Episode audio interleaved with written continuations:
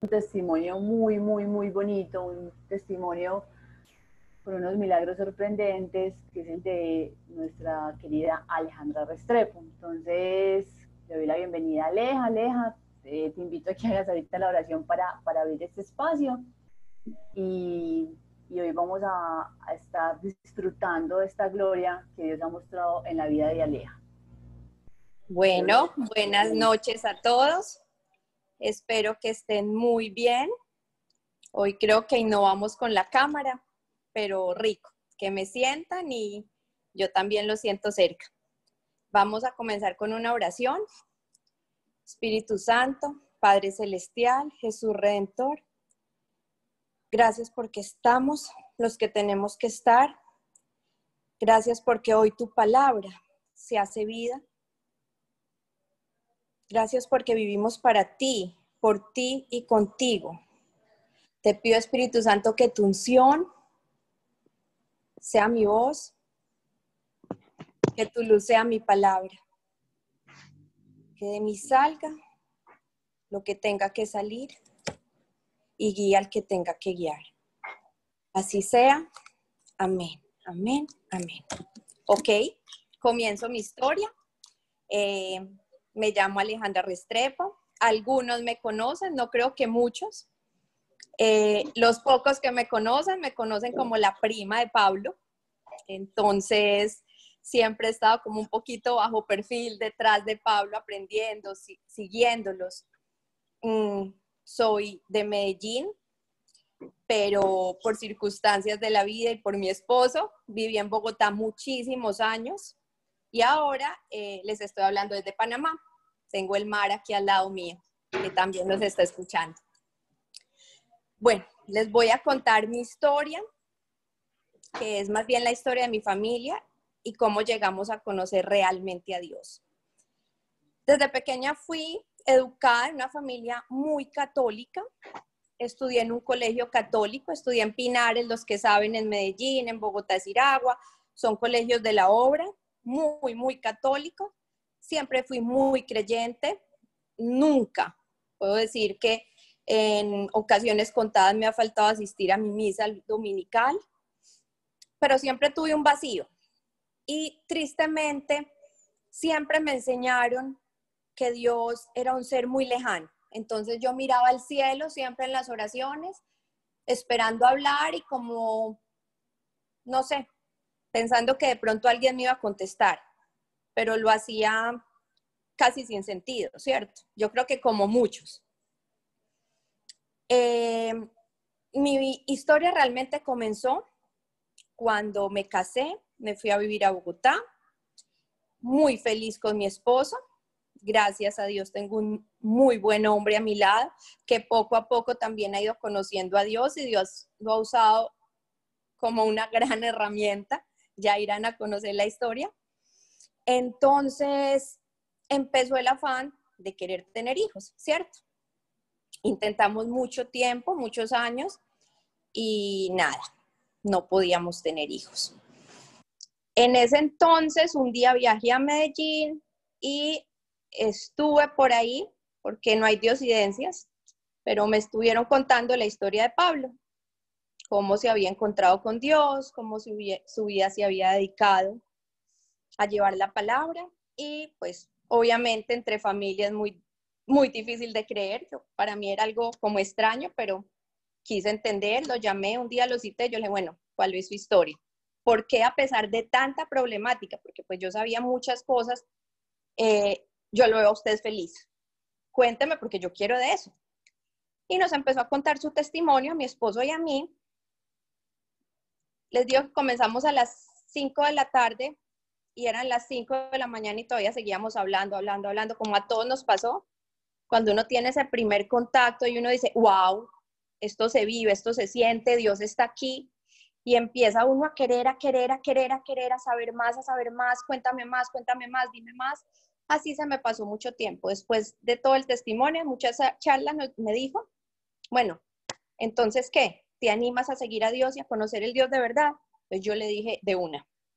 Hicimos una oración reconociendo al Espíritu Santo, bañándonos con la sangre de Cristo, reconociendo esa hermosa sangre que nos libró y que nos abrió el cielo y que nos regaló el cielo. Es que miren esa belleza, nos regaló el cielo, ya todos, nosotros que creemos, que estamos convencidos, tenemos el cielo. Miren qué belleza.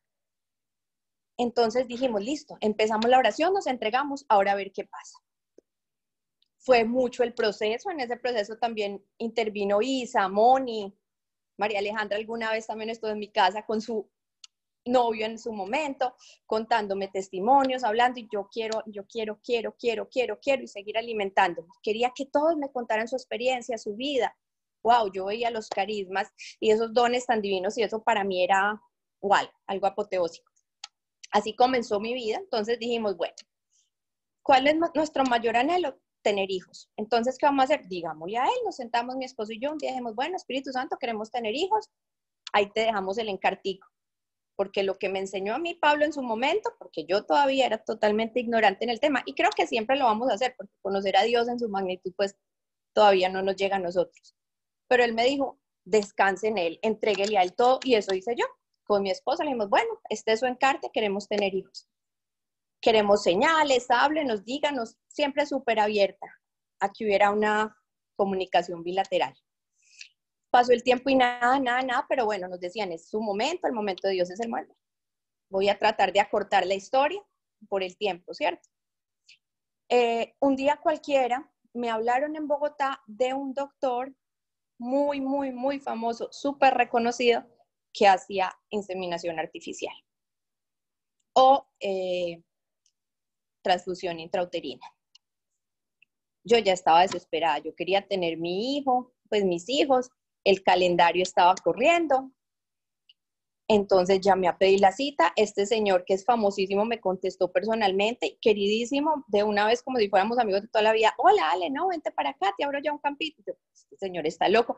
Llamé a mi esposo de una, le dije, no, nos vamos ya. Organiza lo que tengas que hacer, cancela y nos fuimos allá a reunión, a cita. Cuando llegamos allá, él me saludó de abrazo, amiguísimo, y eh, me dijo, no, ven, ponte una bata, te voy a hacer una ecografía y a mi esposo lo llevó para otro lado. Entonces mi esposo me dijo, tú ya tenías todo esto calculado. Yo le dije, no, te lo garantizo que no. Y yo decía, bueno, ¿esto será de Dios o no será de Dios? Pero como toda la vida estuve en colegio católico y siempre estuve adoctrinándome sobre la iglesia, yo sabía que eso no le gustaba tanto a Dios. Sin embargo, todos al principio luchamos contra lo que son las enseñanzas de Dios y de nuestro Padre.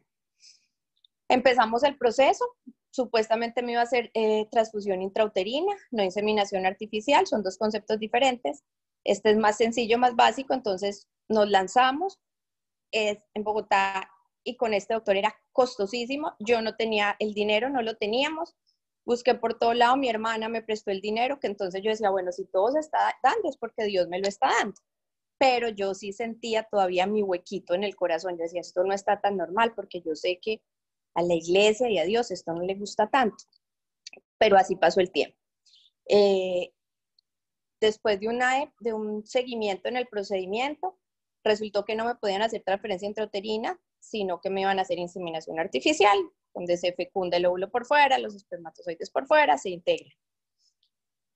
El día que fuimos a la fecundación, resulta que tenían, tenían seis óvulos fecundados dos, tres muy malos, uno, dos muy buenos y uno regularcito.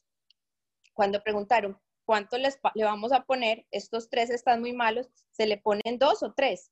Mi esposo dijo de una, no, póngale los tres que estén buenos porque no, no podemos dejar vida fuera. Yo estaba siempre pensando, estudiando, instruyéndome. Incluso una vez me fui al Ave María, que algunos pueden conocer este convento, en esa época había una hermana que ahora creo que está en Roma, que se llama Elvira, y yo me fui a retarla. Y yo le dije, yo no entiendo y no estoy de acuerdo con Dios, porque soy una, somos una pareja estable, somos una pareja en amor y queremos tener un hijo, entonces no entiendo Dios por qué se rechaza eso.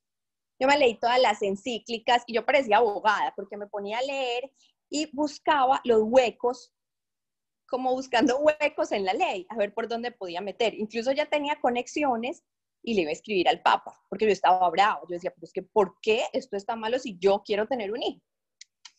Y así empezó el proceso. Me, me fecundaron, pues me, me introdujeron, eh, perdón, tres óvulos fecundos. Entonces, obviamente es un proceso mientras se prenden de todo, ya como un embarazo normal, pero entonces me decían, tiene que estar tranquila, calmada, todo.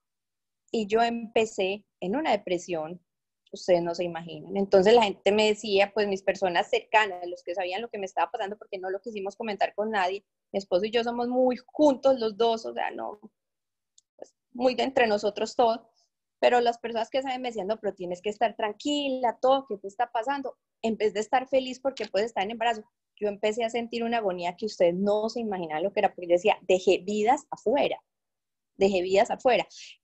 Y ahí empecé a entender, después de mucho tiempo, es como cuando le abres la puerta al Espíritu Santo, Él empieza a manejarte y te empieza a llevar y te empieza a guiar. Y te empieza a decir el juicio, la justicia, el pecado, a decirte cuándo estás haciendo las cosas mal. Yo muchas veces digo que es como una conciencia perfeccionada yo me sentía súper mal, yo lloraba todos los días, yo no tenía vida. Yo todos los días llamaba a ese laboratorio, yo decía, ay, ¿cómo están? ¿Cómo están? Y me decían, pero usted es la única loca que sabiendo que está en embarazo se preocupa por los que dejó afuera. Y yo, Dios mío, entonces yo empecé a orar y yo le dije, Espíritu Santo, yo con esto no voy a poder, ayúdame, ayúdame, ayúdame, ayúdame, ayúdame.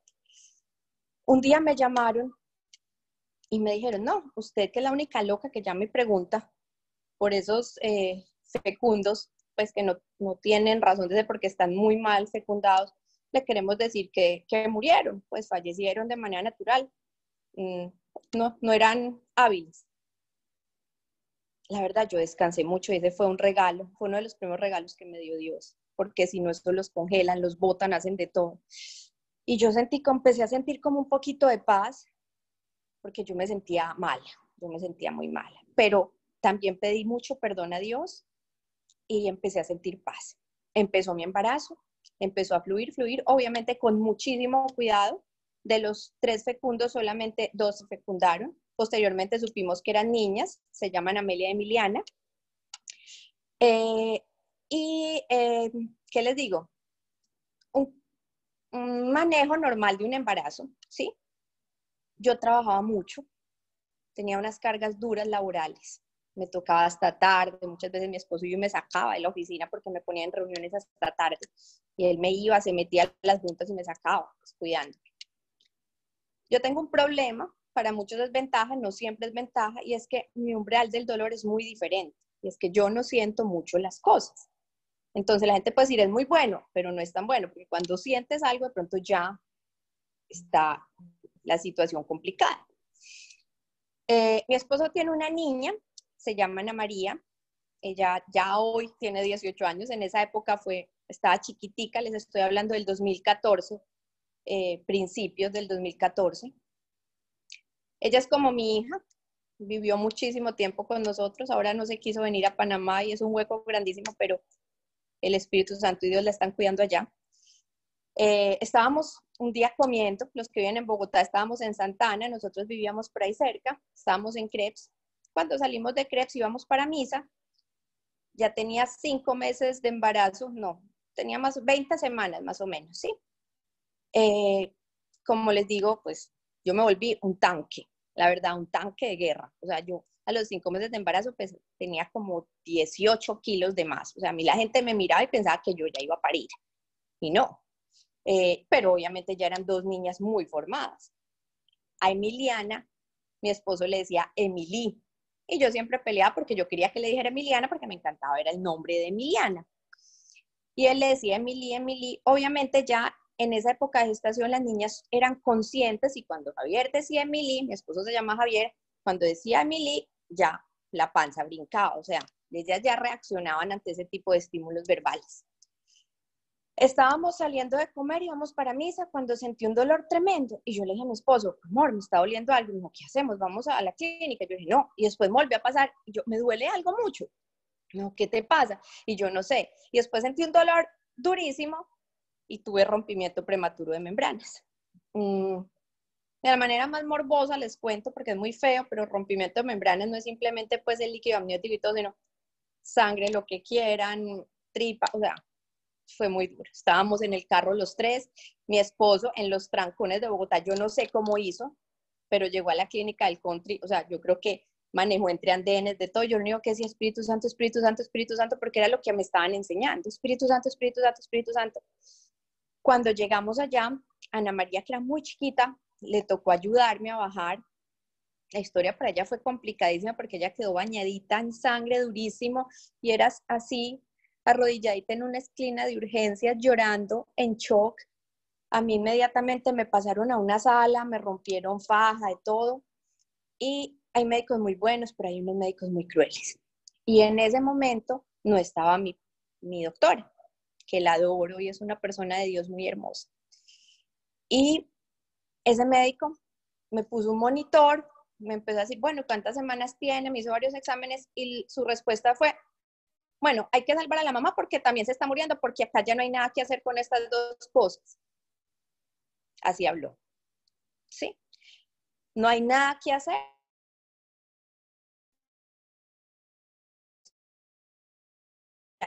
que hacer.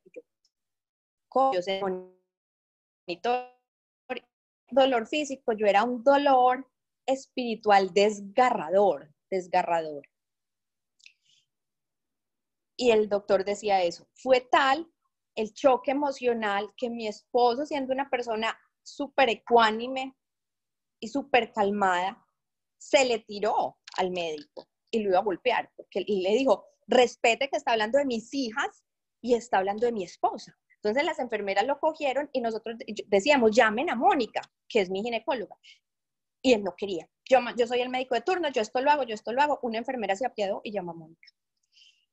En esos dolores yo no sabía si bautizar, si no bautizar. O sea, ustedes no se imaginan lo que era ese sufrimiento porque ya eran niñas grandes, ¿cierto? Ya eran niñas grandes y yo sufría, yo lloraba y era un dolor, en un dolor, en un dolor, en un dolor. Yo llamé a mis padres y en ese momento empecé a sentir un pum, pum, pum, pum. Y una de las niñas falleció. Yo entre los dolores y todo, yo se las estaba entregando a Dios. Después de eso, eh, yo le decía, mire, hay una viva, sálvenla, sálvenla, sálvenla. Yo también ignorante médica, yo no sabía si se podía salvar, si no, pero era ignorancia mía, pero pues era mi hija, yo sálvenla, sálvenla. Y el médico no, ahí no hay nada que hacer, déjelo. Es que hay que salvarlo usted porque también se está muriendo. En esa llegó Mónica, mi ginecóloga, Dios la puso ahí y ya me cogió la mano y me dijo, mira muñeca, la situación está complicada, a mí no se me van a ir tres, porque yo a ti te tengo que salvar. Tenemos que entrar ya, hay que hacer un procedimiento. Yo acababa de comer, entonces imagínense la anestesia. Bueno, el caso es que me dijo, aquí ya no hay nada que hacer. O sea, yo ya miré, ya revisé de todo. Muñeca, esto está muy complicado. Entré a un procedimiento, Dios es tan lindo que se llevó a la niña al cielo. Mm, pues se la llevó. Fue una cosa durísima, o sea, ustedes no saben lo que fue.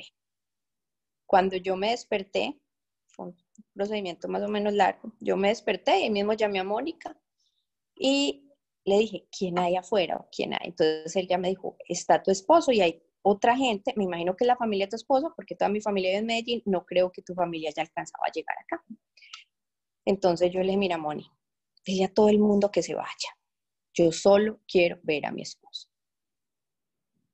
Y yo este duelo lo hago sola.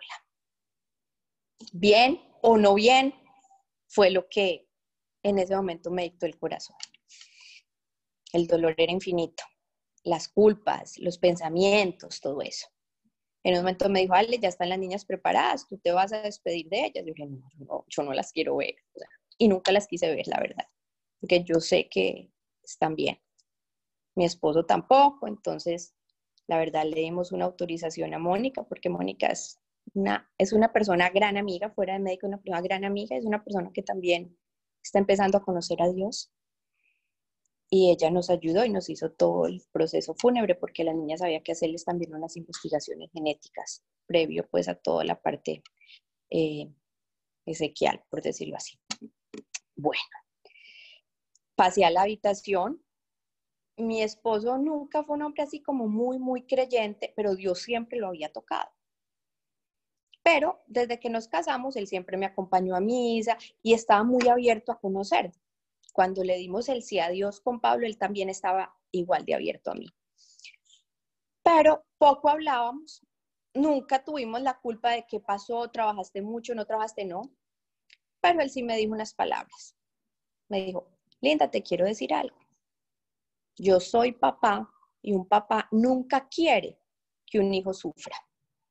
Y este dolor que yo estoy sintiendo, eso no puede proceder del Dios que tú me dices que es el papá. Entonces, a mí déjame tranquilo.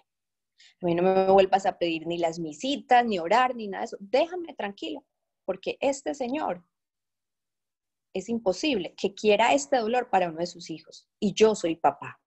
¿Y yo qué le iba a decir a mi esposo? Díganme, después de lo que nos estaba pasando. Yo simplemente me quedé callada. Y yo hablaba con Dios, yo le decía, estoy muy brava, es que yo, yo no entendía. Y yo le decía, es que hay gente que tira niños a la basura.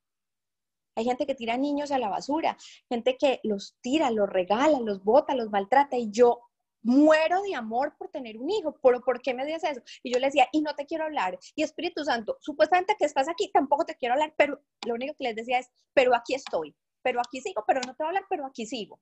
Y me tenés que mostrar que si existes porque me dejaste abandonada, porque yo me sentía abandonada. Después viajó mi mamá, ella sí, pues estuvo conmigo todo el tiempo, pero yo me sentía abandonada de Dios. Y yo le decía, aquí estoy, pero no te quiero ver porque me abandonaste y mostrame que si estás porque me abandonaste. Y así pasó el tiempo. El día que me dieron de alta, que fue largo, voy a tratar de ir acelerando. El día que me dieron de alta, eh, todo se confabuló, pero no sabemos, sabemos que no fue que todo se confabuló, sino que Dios lo puso así. Mi carro tenía pico y placa, otro carro que teníamos, pues que compartíamos con mis suegros no se podía, nadie nos pudo recoger. Entonces dijimos, bueno, vámonos en taxi. Es, en esa época mi esposo estaba haciendo una maestría en finanzas en una universidad en Bogotá y tenía un parcial. Obviamente el pobre no había estudiado absolutamente nada, ¿cierto? Me recogieron, nos fuimos en taxi, nos montamos en los taxis. Ustedes saben que el taxi en Medellín, en Bogotá, es muy diferente porque en Medellín uno habla con el taxista, todo el mundo, pero en Bogotá la gente es un poco más callada, más pausada, entonces no se habla con ellos. En ese momento yo me monté al taxi, obviamente llorando, no hablábamos, no hablábamos ni nada, íbamos a llegar a la casa. Cuando inmediatamente me monté al taxi, el taxista sacó, como en la guantera, ya no recuerdo, una foto de un bebé recién nacido y la pegó con un imán en el retrovisor. Y la foto era de una bebé y decía Emily. ¿Se acuerdan que les conté que mi esposo le decía a la niña? Cuando miramos eso, los tres nos miramos y empezamos a llorar. Entonces mi mamá le preguntó, señor, ¿esa es tu hija? Y él dijo, no, esa no es mi hija, ese es mi regalo. Y dijimos, ¿cómo así? Y me dijo, sí, porque yo tuve una pérdida muy dura, pero Dios me premió con esta niña. Y quiero que sepan algo. Cuando Dios permite que pasen esas cosas es porque los está librando de un dolor mayor y porque vendrán grandes bendiciones en su vida. El tipo no sabía nada de nosotros, ¿se imaginan? Entonces, obviamente nosotros quedamos pálidos y yo llore y llore y llore, mi mamá llore, llore, llore. Mi esposo no llora tanto, pero también súper agobiado. Entonces yo le dije, Señor, a mí se me acaban de morir mis hijas y una de mis hijas se llama Emily.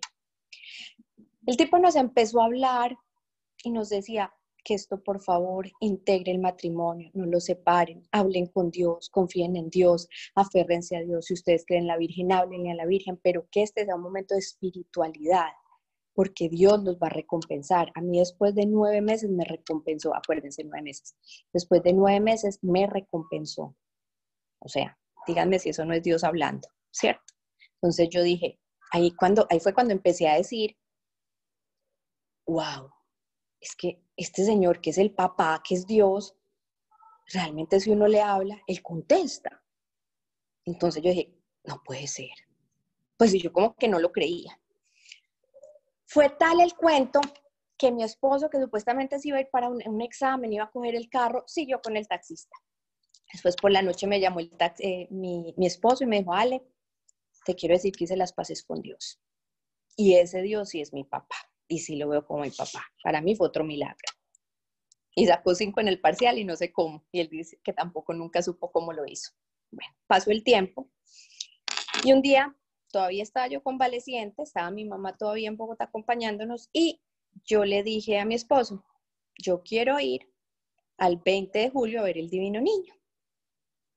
Es el Divino Niño Jesús, los que conocen en Colombia bien, si hay personas en este momento de otro país que sé que nos están viendo, es un niño Jesús que hablan que es muy milagroso, tiene un templo muy lindo, pero no es en el mejor barrio en Bogotá.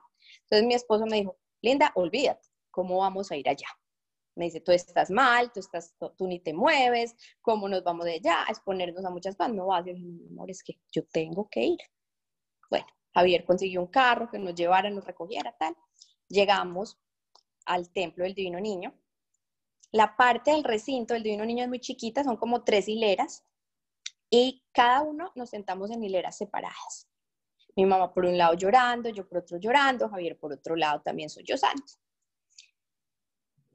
Todavía yo le decía, no Dios, yo necesito saber qué pasó con mis niñas, dónde están mis niñas, mis niñas están bien, qué pasa, lloraba, lloraba, oraba, lloraba, todo, todo era un combo de, de sensaciones muy duras encontradas.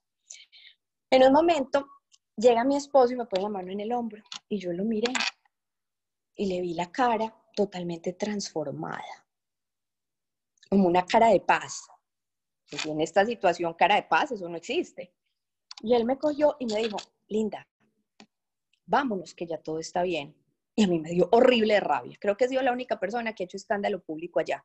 Porque yo me volteé y yo, pero ¿cómo se te ocurre decir que está pasando esto? Mis hijas se acaban de morir, deja ser insensato. Bueno, así que teníamos corrillo por el escándalo que yo estaba haciendo, ¿cierto? Pero me volví a tocar y seguía igual, como ecuánime la cara. No, no, linda, en la casa te explico, pero ya todo está bien. No, a mí ya me dio como cosa y yo me paré y me fui con él. Llegamos a la casa, mi esposo es matemático, es financiero, actuario, pues una persona que mentalmente es como muy psicorrígida eh, y muy demostrativa por toda su, su estructura mental, ¿cierto? Y toda su estructura profesional. Y me dice, mira Linda, yo estaba ahí como orando más o menos como lo que me has enseñado, lo que yo he visto, y en un momento me pasó algo muy extraño. ¿Qué pasó? No, mira, en un momento yo estaba en un jardín y era un jardín lleno de niños. Me dice que más o menos cuatro o cinco años y todos vestidos de blanco y corrían. Y había un ser grande que yo no le vi la cara, pero que brillaba de blanco y sé que los cuidaba. Y en ese momento se me acercaron dos niñas y yo sé que eran Amelia y Emiliana. Y ellas me sonrieron y con esa sonrisa yo sé que están bien. Y las tengo aquí. Entonces las niñas están bien, mi amor, porque yo ya las vi. Yo dije, wow, o sea, que cualquier persona me hubiera dicho eso a mí en la vida, hubiera dicho, no, es un loco, o sea, pero mi esposo le creo. Y yo, y me dijo, no, esto no lo contemos, esto que se quede entre nosotros. Ya después Dios nos dijo cuándo era el momento para que formara la parte del testimonio, pero lo dejamos así, no contamos. Pasaron muchos meses, yo le escribí a toda mi familia, acompáñenme en oración, pero no quiero ver a nadie, nadie venga a Bogotá, nadie me mire, nadie hable, nadie nada. Un día pasó mucho tiempo, como tres meses o algo así, y me llamó Andrés Lorenzo, el hermano de Pablo Velázquez. Y me dijo, hola Ale, ¿cómo estás? Mira, es que estoy aquí en Bogotá, me encantaría verte. Y yo ya me sentía como bien, le dije, no, listo, venía a mi casa. Para los que no saben, el hermano de Pablo Mellizo eh, fue seminarista mucho tiempo en los Legionarios de Cristo, luego se salió y ahora tiene una familia divina, unos grupos de oración divinos, es una persona que Dios usa para hacer un apostolado un apostolado muy hermoso. Entonces, él me llamó y llegó a mi casa. Yo a él, la verdad, nunca le pregunté por qué se salió del seminario, porque yo le veía una vocación exagerada. Y creo que en la familia nadie le preguntó, sino que simplemente lo respetamos.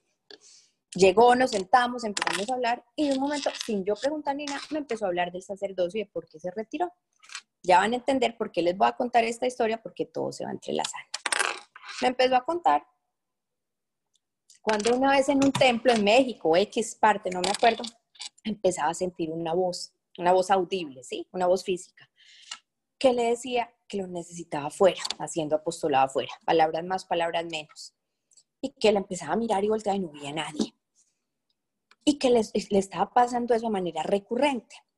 Hubo un momento donde tuvo que recurrir como uno de sus guías espirituales en el seminario, en oración se determinaron que si era Dios el que le estaba hablando.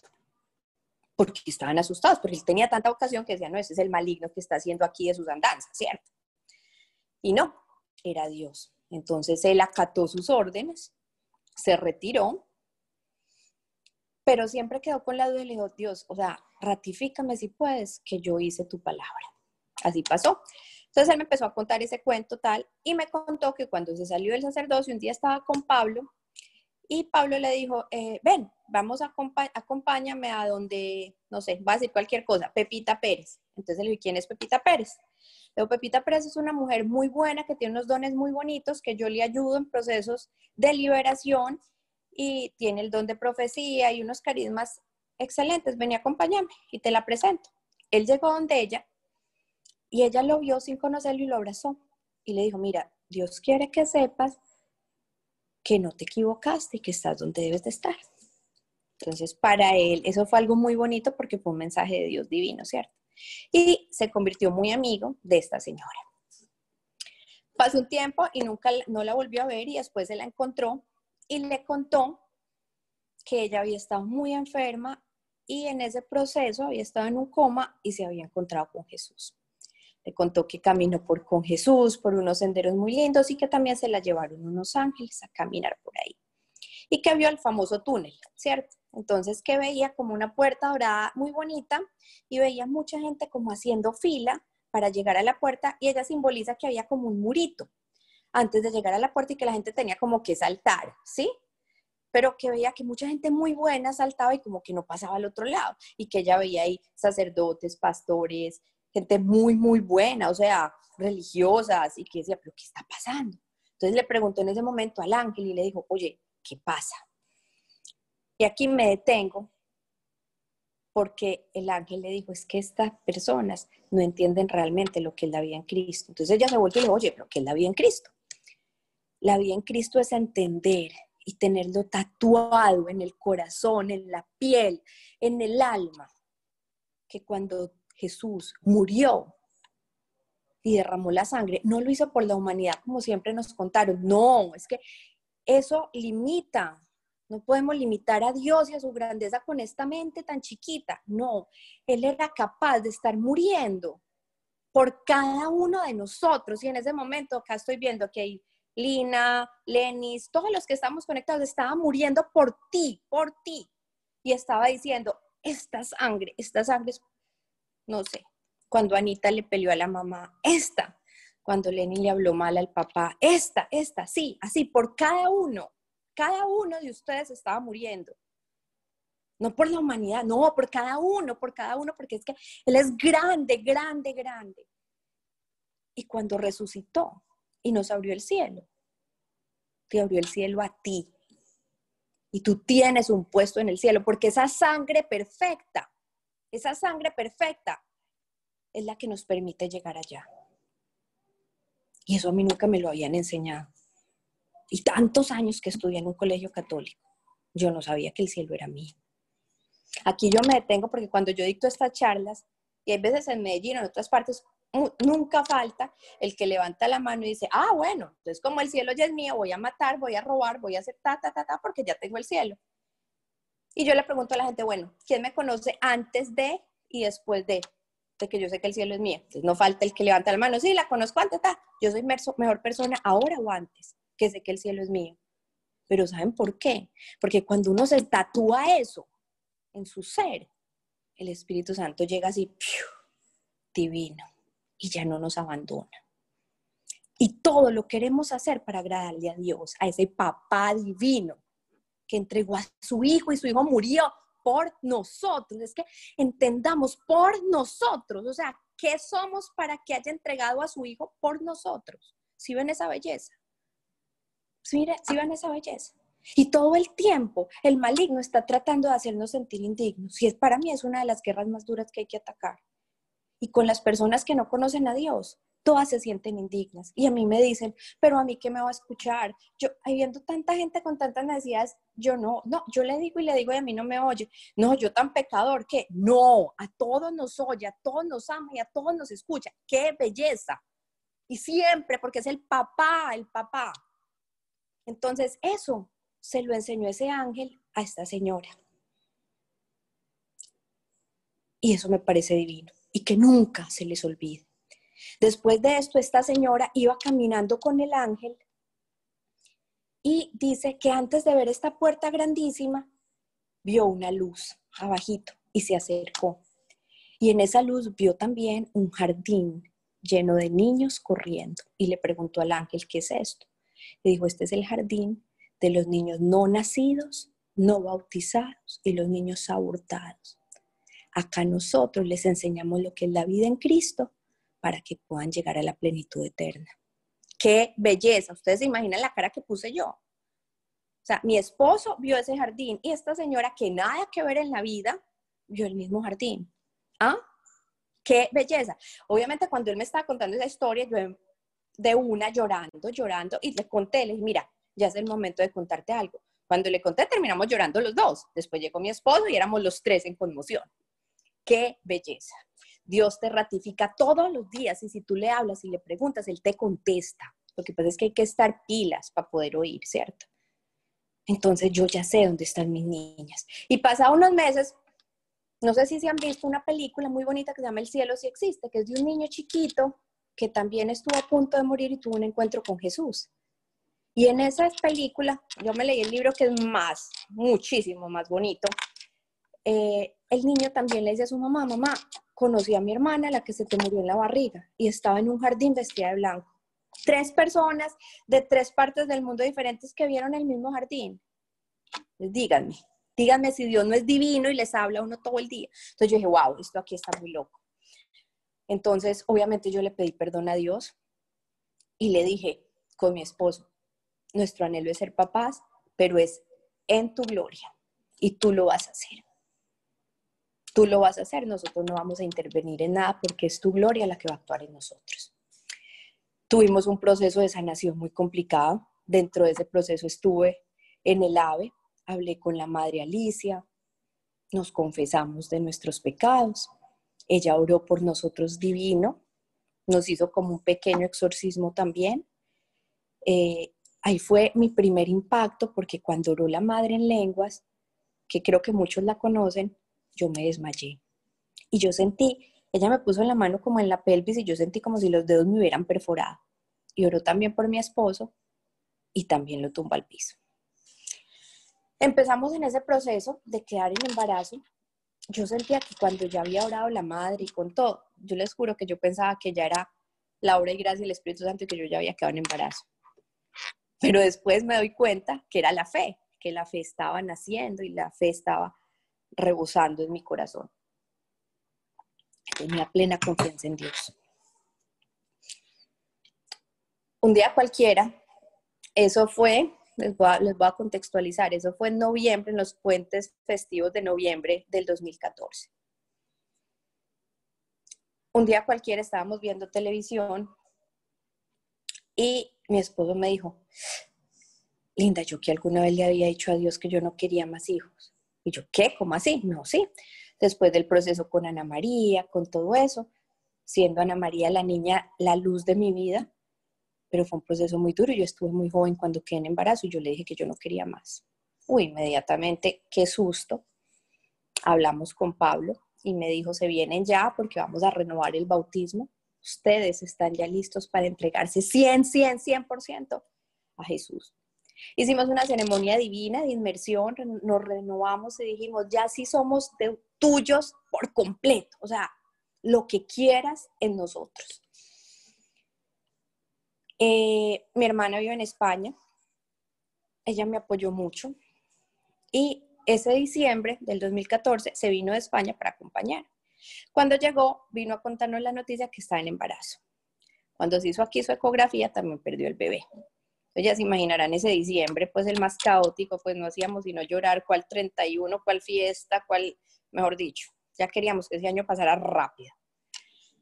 Estábamos en la misa en el primero de enero y mi esposo y yo siempre teníamos fe y decíamos que íbamos a quedar en embarazo de un niño. No sé por qué pensamos que era un niño y le, y le dijimos que se iba a llamar Cristóbal y le decíamos Junior. Y siempre después de la Eucaristía orábamos por Junior, Dios, ayúdanos, ayúdanos. De todas formas, sí lo manteníamos loco todo el día diciendo en oración, ayúdanos, ayúdanos, ayúdanos. Contra todo pronóstico, porque los médicos nos decían, adopten. No estamos en contra de la adopción, ni, ni más faltaba. Pero nosotros teníamos el anhelo de nuestro hijo. El primero de enero en la misa, después, cuando íbamos a orar, mi esposo me dice, Linda, ya no pidamos más por Junior. Y yo, pero este otro, ¿por qué no? Eh, cambiemos la estrategia de mercado. Es que yo siento que ya no tenemos que pedir por él. Y yo, no, no puede ser. Pero tampoco quise pelear porque pues ya otra pelea en otra, en otra iglesia ya es como vergonzoso, ¿cierto? El 5 de enero del 2015 estábamos aún en Medellín y se despertó mi esposo sudando así, como cuando uno se despierta como súper agitado. Y yo le dije, mi amor, ¿qué pasó? No, linda, soñé con Jesús. Y yo, no, este sí le pasa unas cosas, ¿y por qué no me pasa eso a mí? ¿Cierto? Me siempre me da como, como envidiecita. Y yo le, pero ¿por qué no? No.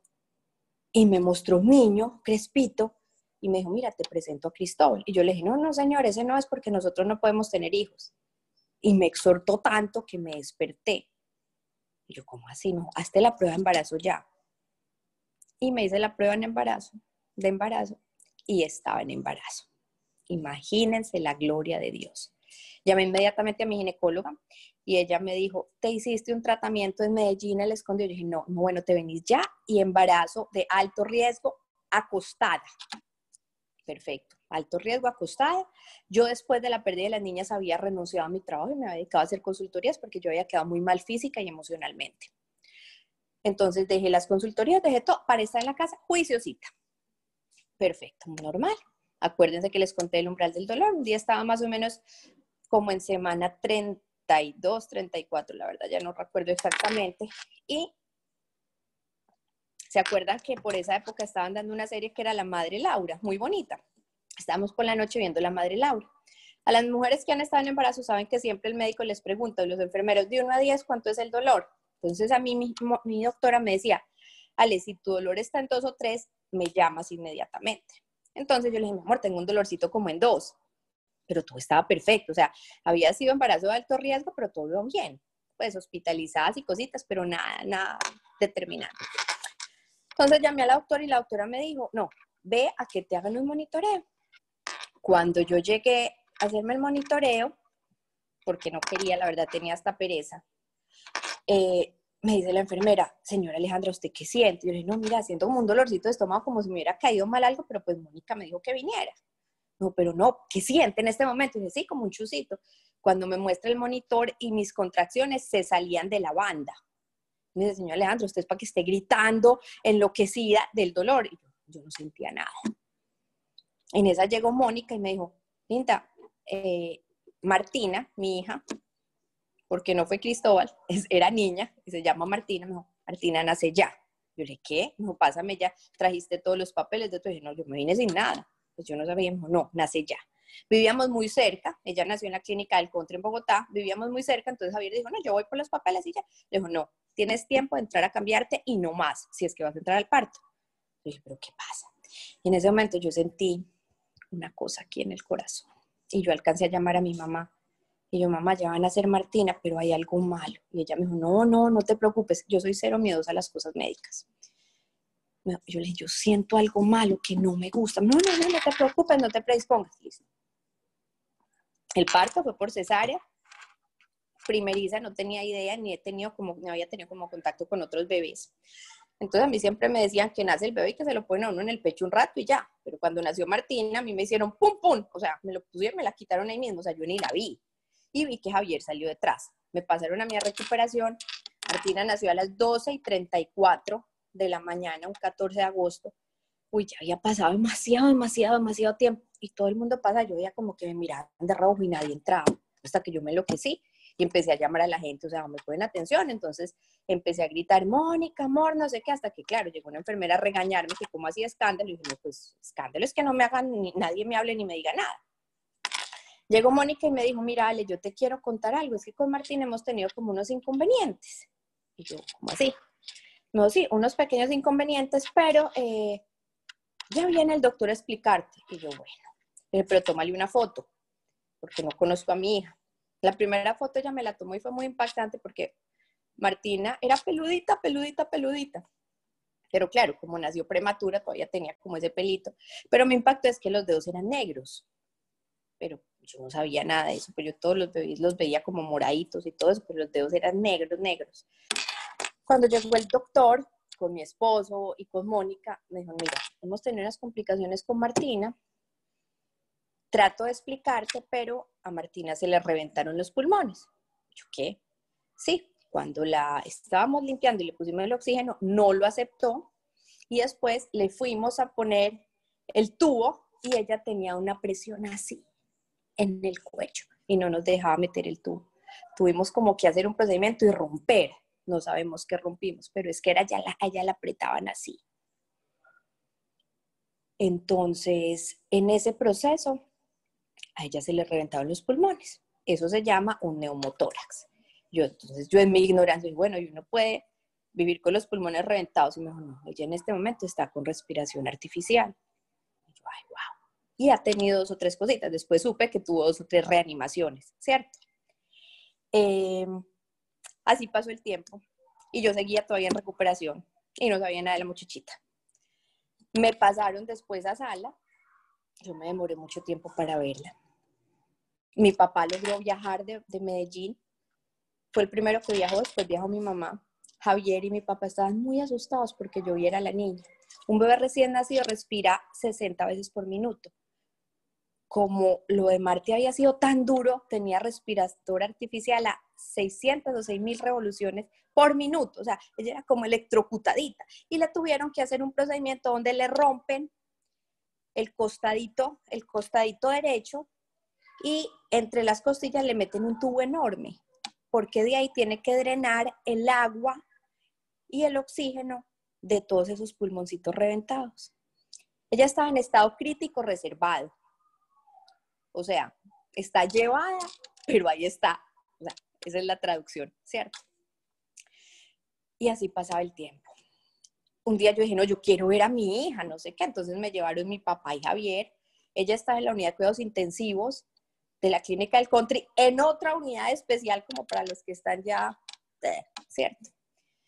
Cuando yo llegué a verla, yo no la podía ver porque eran máquinas y máquinas, yo solo le vi dos paticas flaquitas, chiquiticas, y, que respiraba así, así, así. Entonces mi papá me miró muy asustado, me dijo, ¿cómo la ves? Y yo lo volteé y lo miré y le dije, viva. Dijo, ¿cómo así? Yo sí, porque tengo dos en el cielo y este está vivo. Ahora entiendo que la fe, la fe y entonces me dijo, ¿cómo así? Y así pasaba el tiempo. Y ella seguía así, empezó a supurar una cosa amarilla, antibiótico, pues la situación no estaba nada bien. Me conseguí el teléfono de la madre Alicia de llamar al AVE. En toda mi familia, ustedes no se imaginan la cadena de oración y el soporte, o sea, todo el mundo, todo el que creyera en Jesús, oró por Martina. Y en todas partes del mundo, toda familia, en Europa, en Australia, en Estados Unidos, en todas partes me faltó Asia, pero nada raro que por allá hubiera llegado la oración. Todo el mundo orando, orando. Cuando yo llamé el ave, interrumpí a la madre que estaba en oración y me dijo algo muy bonito. Entonces, entre todo, dijo Jesús, una palabra tuya bastará para sanarla. Y ya era lo único que yo decía. Yo todo el tiempo me quedé ahí al lado de la incubadora porque yo no la podía tocar y era, Jesús, una palabra tuya estar para sanarla. Jesús, una palabra tuya estar para sanarla. Jesús, una palabra tuya estar para sanarla. Todo me cayó.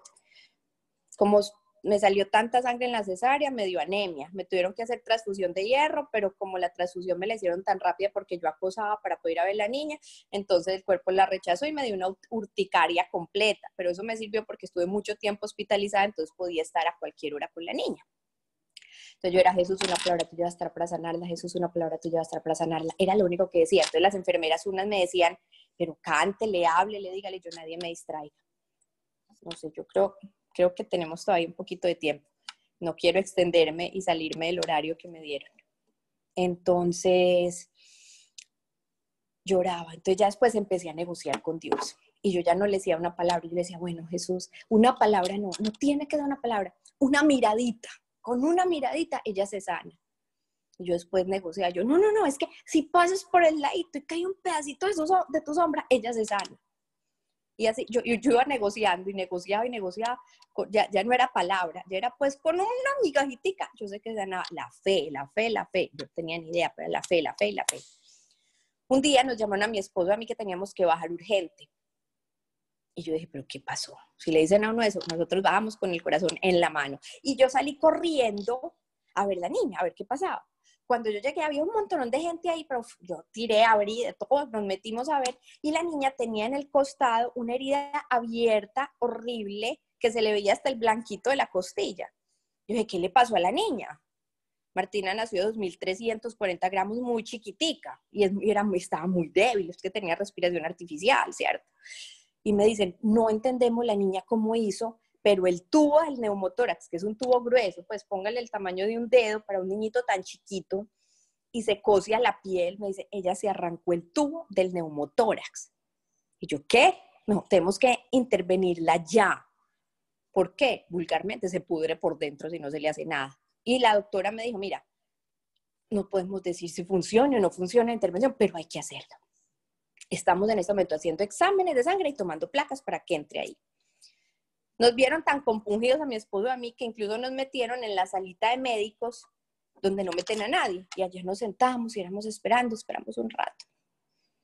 Cuando de pronto llegó la doctora Guzmán, que es una persona súper linda y ahora, o sea, no hace sino llevar a Dios en esas áreas. Y ella es morenita, es costeña, y llegó blanca llegó súper blanca.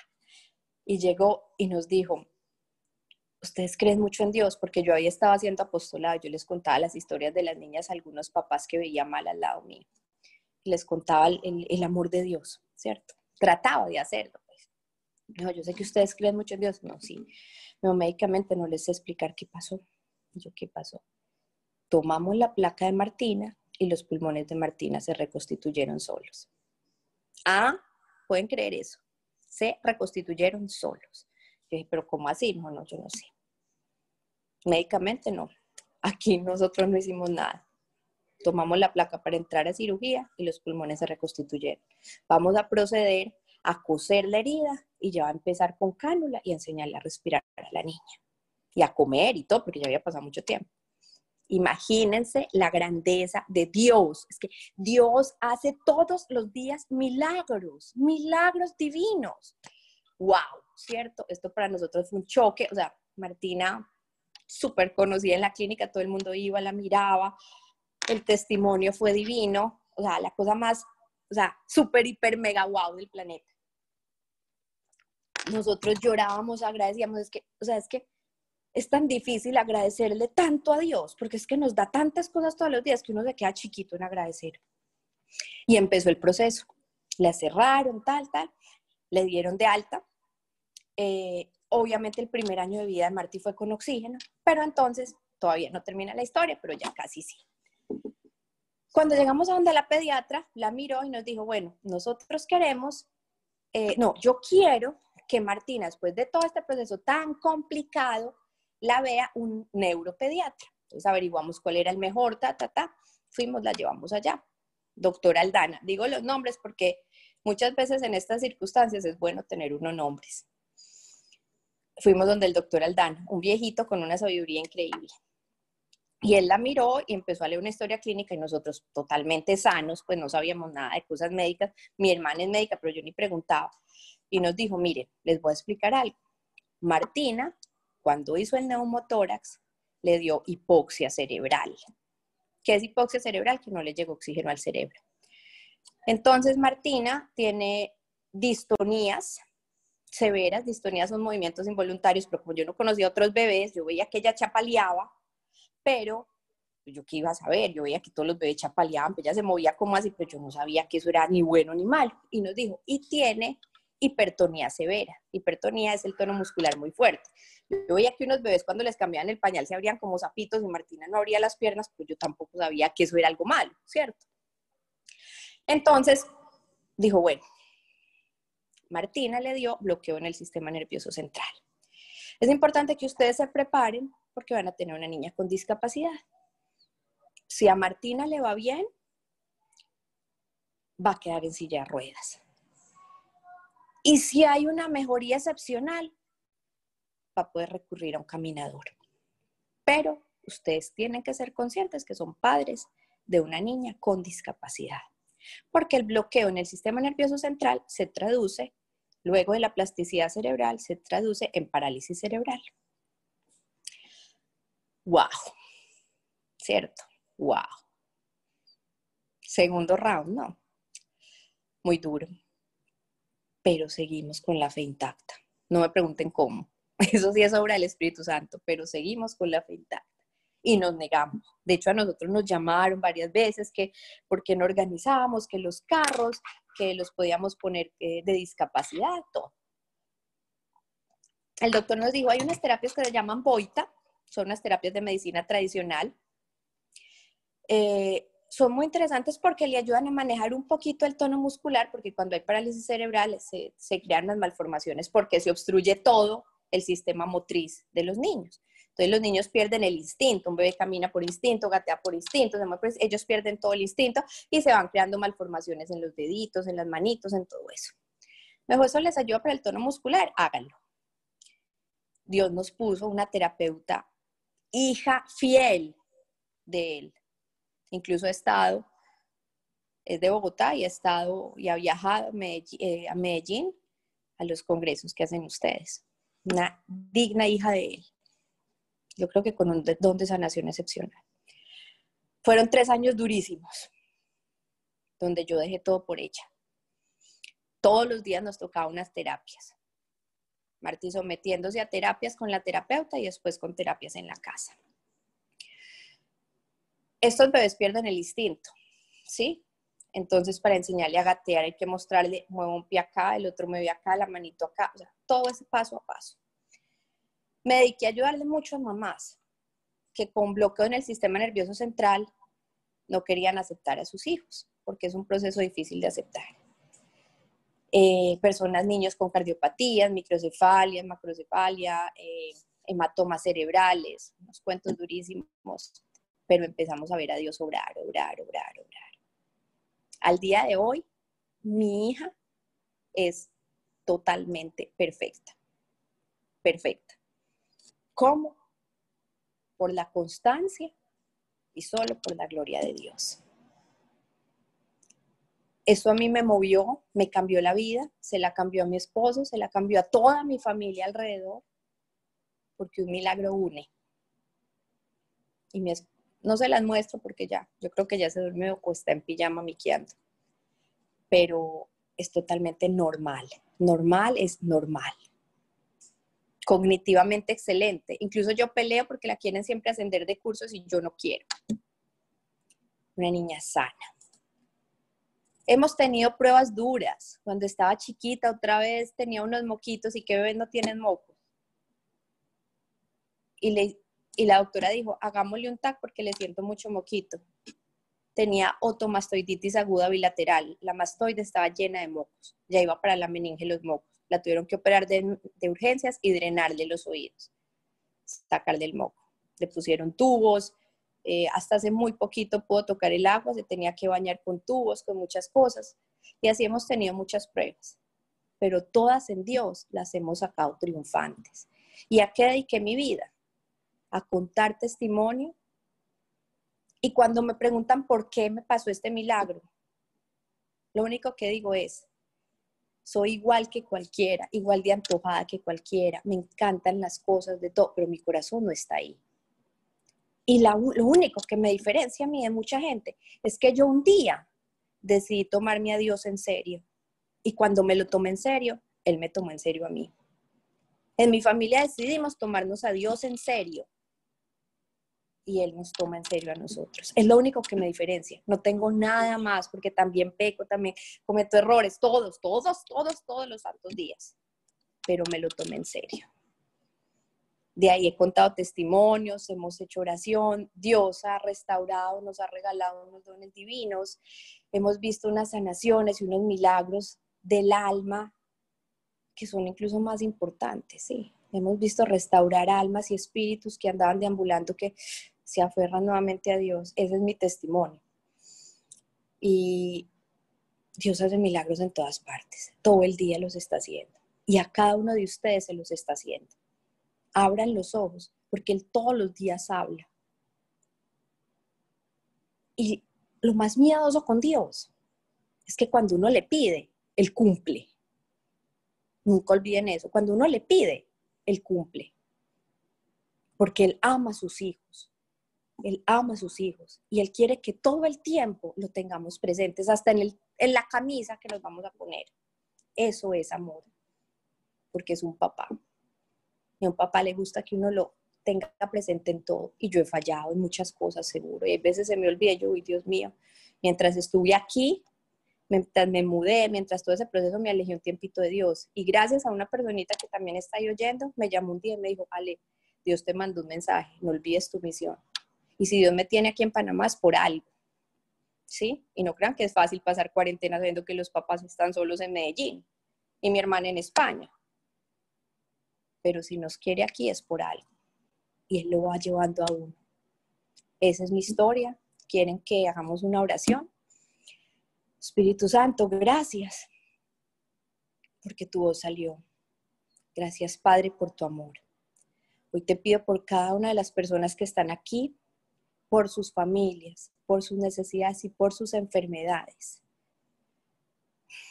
Hay veces me salen muchas cosas locas en la oración, pero hay alguna persona en este momento en el grupo que tiene un familiar con epilepsia.